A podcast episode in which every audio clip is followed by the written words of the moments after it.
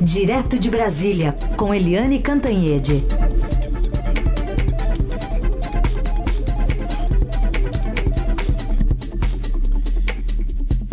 Oi, Eliane, bom dia.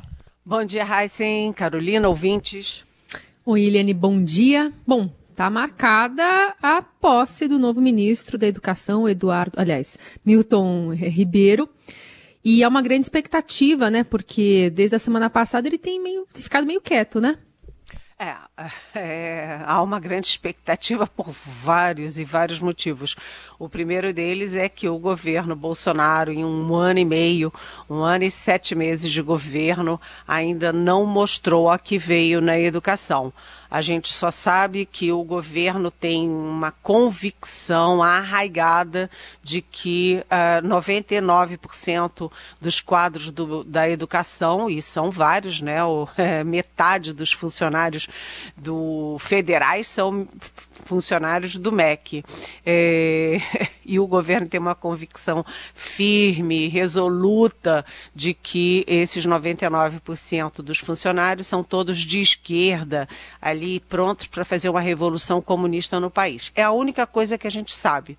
Né? A gente nunca conseguiu entender a política educacional do Vélez Rodrigues, que foi o primeiro ministro, nem do muito menos do Abraham Weintraub, aquele que se evadiu para os Estados Unidos e ganhou de presente um cargo no Banco Mundial e o Decotelli, que foi ministro sem ser, é, é, tinha até uma boa, foi bem recebido, tinha até um bom currículo até se descobrir toda a fraude.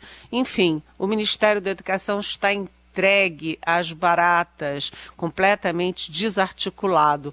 Então, vamos ver o que que o novo ministro traz. O discurso dele é muito importante porque esse novo ministro é o Milton Ribeiro, ele é um pastor presbiteriano e depois de nomeado, depois de anunciado, a gente foi descobrir algumas coisas interessantes, como por exemplo, é, um ministro da Educação que já defendeu recentemente, não foi há 40 anos atrás, foi recentemente que as crianças, os jovens, para aprender, têm que sentir dor.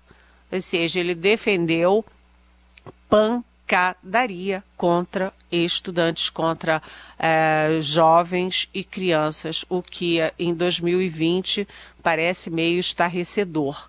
Né? Ele também teve uma manifestação muito polêmica num caso de estupro. O sujeito estuprou uma jovem estudante, é, matou a jovem estudante e a fala do ministro em relação a isso foi muito confusa, sabe, muito num limite muito perigoso. Ou seja, é, a, ele deve ter pensado esse tempo todo que ele está calado entre a nomeação e a posse, ele deve ter refletido muito profundamente sobre os termos que ele vai usar no discurso de hoje, porque o mundo acadêmico, a sociedade brasileira, todo mundo está de olho nesse discurso. O presidente Jair Bolsonaro, que aliás ontem confirmou que fez mais um teste de coronavírus e continua com o vírus, é, o presidente vai comandar a solenidade, mas virtualmente ou seja, à distância.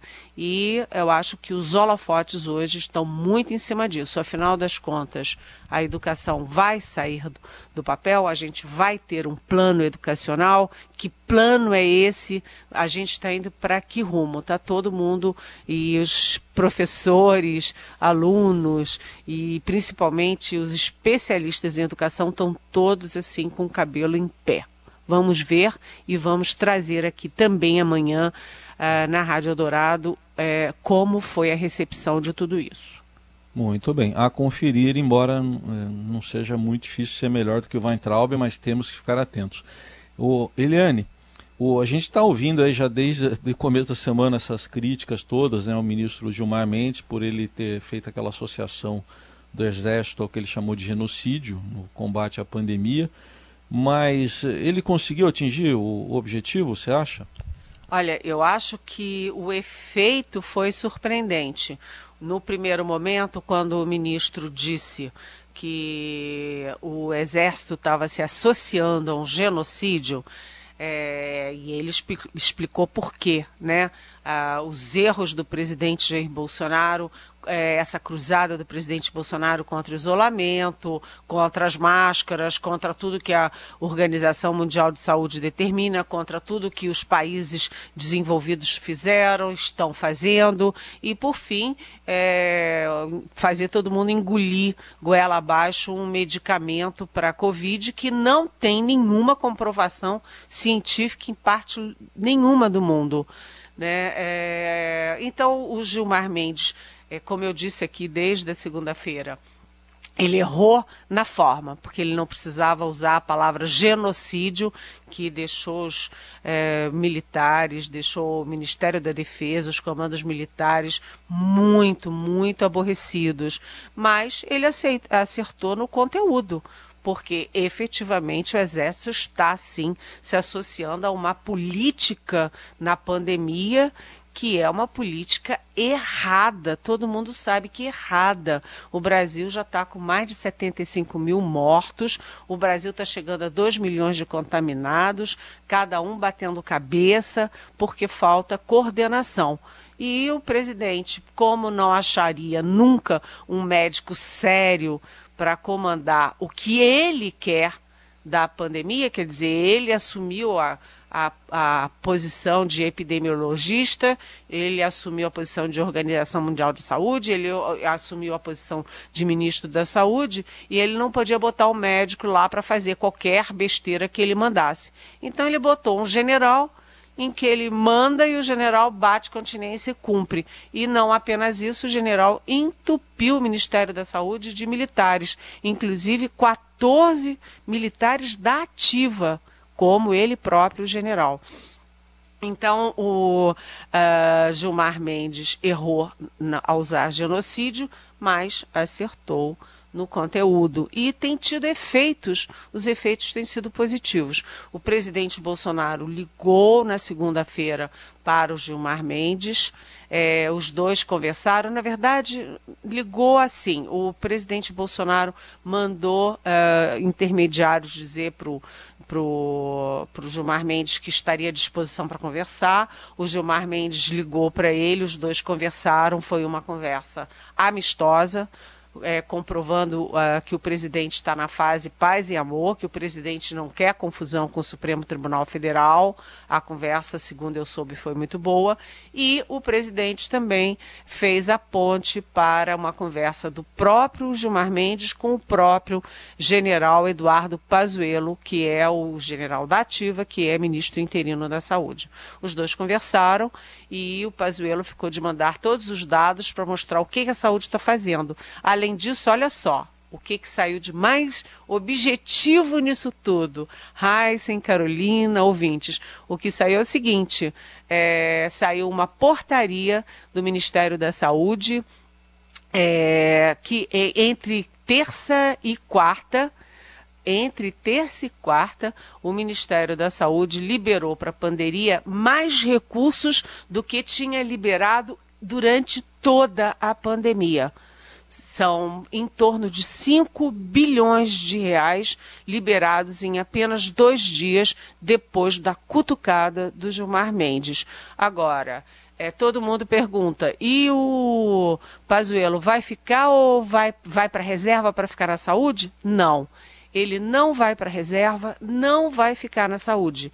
Ele vai voltar conforme ele tinha acertado é, com o, é, o comando do Exército, com o Ministério da Defesa. Ele volta à tropa é, em torno de agosto, setembro. E agora vem um outro problema. Quem vai aceitar o Ministério da Saúde sem nenhuma autonomia para fazer tudo que está na cachola do presidente da República. Aí é que tá. Foi dificílimo encontrar o ministro da Educação, será dificílimo encontrar também o ministro da Saúde para fazer o que o doutor, especialista, mestre eh, Jair Bolsonaro quer fazer e continua fazendo eh, para controlar a pandemia. Então, até setembro, mais ou menos. É, é, isso a gente já tinha dado. Eu tinha publicado na uhum. minha coluna, porque no dia 25 e 26 o, de junho o Exército se reuniu para fazer as promoções e não escolheu ninguém, não promoveu ninguém para a vaga de general do Pazuello, porque o Pazuello tinha informado oficialmente que voltaria à tropa entre agosto e setembro. Muito bem. Aliás, é, hoje eu estava dando uma olhada no Diário Oficial, vi várias mudanças ali em relação a, a nomes generais é, e, e, e, oficiais da, das Forças Armadas que estão ou sendo nomeados ou transferidos ou é, então exonerados pelo presidente Bolsonaro, e dentre eles está o nome do general Luiz Eduardo Ramos, né, que agora foi efetivamente para a reserva também demonstrando essa movimentação né, por parte do, do, das Forças Armadas em relação à participação na, na política, né, Eliane? Há, ainda há bastante conflito em relação a essas pessoas, especialmente os generais da ativa né, que estão no governo. Pois é, o, caiu a ficha de que as Forças Armadas estão sendo muito prejudicadas por essa associação, o, o, Gilmar Mendes falou associação com genocídio. Eu estou falando a associação das Forças Armadas com o governo Bolsonaro todos os erros do Bolsonaro é, na saúde, na educação, no meio ambiente, na cultura, tudo isso está caindo nas costas e nas contas das Forças Armadas. Então, para tentar se desligar disso, as, é, o Ministério da Defesa acertou com as três forças que, é, para assumir cargo no governo, tem que estar tá na reserva. Não pode ter o Ramos é, com secretário de governo dentro do Palácio do Planalto da ativa, porque é, é, isso faz o link direto. Agora, cá para nós, né? Eles pensaram isso tarde demais, porque o governo Bolsonaro é identificado como um governo muito militarizado é, e o, o Bolsonaro, que não é militar, né, deixou de ser militar há, sei lá, quase 40 anos e saiu pela porta dos fundos, não é militar, ele, ele manipula a imagem das Forças Armadas e ele fala, nós militares, ele não é militar, né? E, um, e isso tá, eles conseguiram enfim descobrir que isso não está sendo nada, nada, nada bom para a imagem das Forças Armadas. Uma coisa é uma coisa, outra coisa é outra coisa. Helene Cantanhede, direto de Brasília, para falar agora da pressão na área ambiental, interna e externa, em relação à política ambiental do governo. Produziu resultados, Helene? É. a pressão incrível, né? Foi uma pressão internacional dos fundos, a pressão de governos, a pressão interna de bancos, de grandes empresas, a pressão da sociedade, a pressão da mídia. Houve um cerco é, para dizer o seguinte: a Amazônia é nossa e nós precisamos cuidar dela. E o meio ambiente é do mundo, né? Sem ambiente o planeta morre e morremos todos e acabou-se a história. Então houve uma pressão enorme e quanto mais o presidente Jair Bolsonaro fica recolhido e submerge é, inclusive por causa da Covid, mas o vice-presidente Hamilton Mourão emerge e fala. E ele ontem fez a reunião do conselho e foi cuidar daquelas questões principais, por exemplo, financiamento. Ele voltou a conversar com os é, países que é, alimentam o Fundo Amazônia, que é a Noruega, a Alemanha. Ele também acertou com o presidente o envio de uma proposta para financiar a, a, ação do Exército, a, a, ação das Forças Armadas no combate ao desmatamento, no, na preservação da Amazônia, e anunciou que é possível que a GLO, a Garantia da Lei e da Ordem, o emprego de soldados, de emprego de tropas, para a proteção da Amazônia deve se estender até 2022, no fim, até o fim do governo Bolsonaro. Ou seja, o governo também se mexe. Assim como a saúde se mexe, o governo também está se mexendo no caso do meio ambiente, porque a imagem do Brasil está esfarelando no exterior e porque uh, esfarelando a imagem também esfarelam as possibilidades de investimento, de trazer dinheiro externo para o Brasil. Né? Até os ex-ministros da Economia, ex-presidentes do Banco Central estão alertando não existe uma economia contra o meio ambiente, ao contrário, a economia é, depende da sustentabilidade. Então, achei esse movimento muito importante. E aí vocês podem me perguntar, e o Ricardo Salles nessa história? Porque quem fala sobre o meio ambiente, claramente e evidentemente, é o Morão. Que, que acontece com o Ricardo Salles? Olha, ninguém dá um tostão furado pela permanência dele no governo. Mas aí é outra história. Assim como na educação, assim como na saúde, as assim como na cultura, também no meio ambiente. Quem é que aceita a fazer a política de Jair Bolsonaro para o meio ambiente? Vai ser difícil encontrar um ministro minimamente razoável. Eliane, é, queria ainda tratar contigo de uma sociedade que, apesar de tudo, está ativa, né? Tem bastante pressão é, para pautas positivas, pautas pró-Brasil, né? Nesse pós-pandemia. Olha, ótimo, ótimo, ótimo você trazer esse assunto, Carolina. É muito importante porque a gente está vendo a mobilização das instituições do Supremo, do Congresso, da mídia, a favor da democracia, a favor da boa é, governança e a favor é, da da, enfim, da democracia mesmo, né, da prática democrática. E você vê também uma mobilização intensa é, das grandes empresas, das médias empresas, para sair da, da, da da pandemia, para sair da crise, ajudando, muito dinheiro sendo empregado para salvar as famílias, para salvar empresas, para distribuir equipamentos de saúde. A sociedade muito ativa e aí é, eu queria destacar a liderança pública, é, cuja sigla é CLP, que junta entidades é, suprapartidárias para discutir o pós-pandemia. Na verdade, essa, esse grupo, essa entidade existe para identificar boa governança, boas práticas de gestão nas prefeituras é, e estender essas práticas para outras prefeituras, ou seja, detectar, expandir as boas práticas de gestão. E agora é, essa entidade está é, articulada com o governo, com o Congresso e com grandes grupos e entidades para discutir pautas de, de saída da, da, da crise. Né? Eu falei com o coordenador desse grupo, que é o cientista político é, Luiz Felipe Dávila.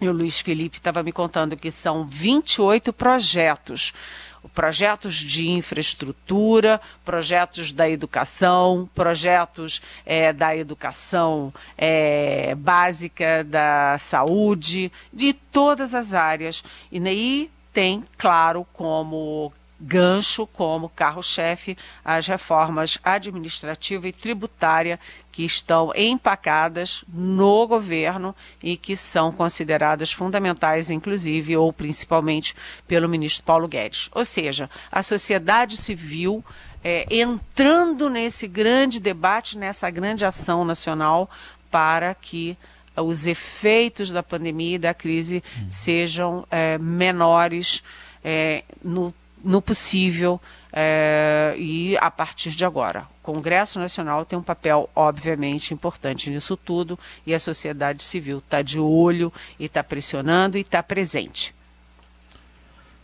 Muito bem, tem uma pergunta aqui rapidinho acho que dá para responder. O Daniel está querendo saber, Eliane, sobre o INPE ainda, se ele não está sendo aparelhado, porque o, o general Mourão, vice-presidente, disse que dados não serão escamoteados, mas o Daniel pergunta se não está aparelhado o, por gente que escamoteia. Oi, Daniel. Como é que você pode cuidar do meio ambiente, né? Se o governo, é, além de desmontar a saúde, desmontar a educação, desmonta também os instrumentos de governo para combater desmatamento e, e queimadas na Amazônia. Como pode ser isso? Ah, eu estou me referindo ao desmonte que tem sido sistematicamente feito no IBAMA no ICMBio e também no INPE. Né? O Ricardo Galvão, é, presidente do INPE, foi demitido porque trouxe os dados reais de desmatamento. Agora, a Lúbia Vinhas, que é Vinhas, que é pesquisadora, doutora, também é afastada. Ou seja, o governo quer cuidar do meio ambiente, afastando quem entende de meio ambiente. Como quer cuidar da saúde, é, afastando quem entende de saúde. Ah, quer cuidar de educação, afastando quem entende de educação. E eu concordo com você. A sua pergunta embute uma resposta. Sim, o governo está é, metendo a mão pesada no INPE logo, logo virão as reações. É uma questão de tempo e eu acho que vai ser rápido, viu? Agora, 9h31. Jornal Eldorado. Vai, barracão,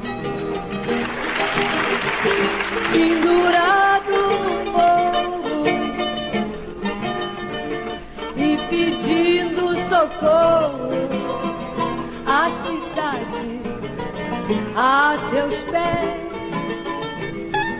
Vai, barracão,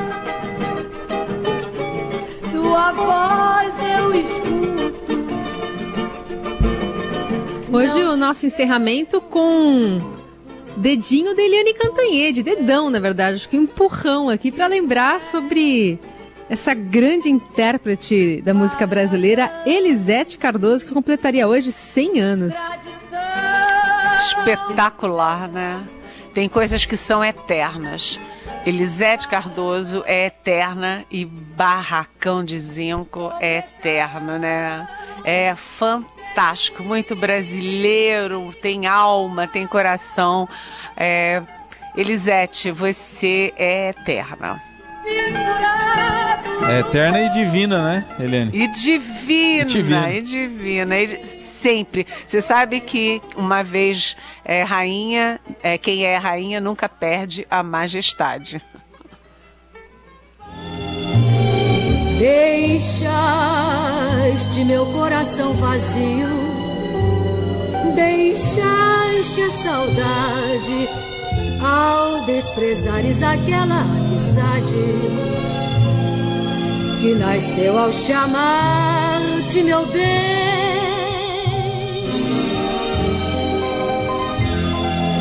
Nas cinzas do meu sonho, um hino então componho. Sabe que no Estadão de hoje, o Júlio Maria conta pra gente que a, a Divina, né, como era chamada a Elisete, tá ganhando voz também no streaming, né? Porque alguns dos seus principais álbuns estão sendo disponibilizados nas plataformas digitais, até para as novas eh, gerações também terem acesso de uma maneira mais fácil, né? A Elisete, que não seja por um LP, mas há agora essa, essa vontade, né, do, do meio digital de aproveitar a data e colocar à disposição. A gravadora Universal está colocando nas plataformas digitais 17 discos de- da carreira da Elisete, de 50 a 1970. E também tem uma live prevista para hoje da Zezé Mota, que celebra já há algum tempo né, o legado de Elisete Cardoso. Hoje, às 7 da noite, também então tem esse evento no Em Casa com Sesc, nessa live, mais uma em homenagem à, à Divina, né? A nossa Elisete Cardoso, que completaria então hoje 100 anos. E que foi, teve grande influência, por exemplo, sobre Elis Regina, que é outra eterna, né? A grande, É verdade. a também divina Elis, Elis Regina. Ou seja, Elisete, é, nossa, teu cabelo não nega, linda morena, o Pierrot apaixonado, fantástica, né? É, é, parabéns para a escolha da nossa aí, nosso fim é, de manhã. Que já está com pé na cova, não bebeu, isto prova que a bebida não Apesar de ainda ser quinta-feira, terminamos com Eu Bebo Sim, da Elisete Cardoso. e também nos despedindo da Eliane Cantanhede, que volta amanhã aqui no Jornal Dourado. Um beijo, Eliane. Beijão!